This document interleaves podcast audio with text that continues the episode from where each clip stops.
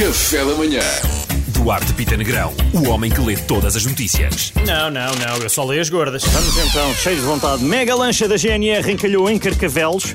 Só quer dizer que mega lancha da GNR parece o nome de uma ação promocional.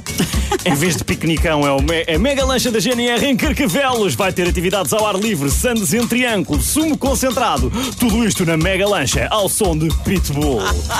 É, eu queria dizer concerto de Tony Carreira. Com as, com as devidas medidas de segurança. Claro, com as devidas medidas de segurança. Cavani deu luz verde para Ronaldo ser número 7 em Old Trafford. Olha que simpático da parte dele ter cedido o número. É mesmo incrível. Imagina a conversa. Olha, Cavani, como é que é? Dás o número ou vais para a rua? É uma brincadeira, é um jogo que eles fazem imenso, que é, chama-se número ou rescisão.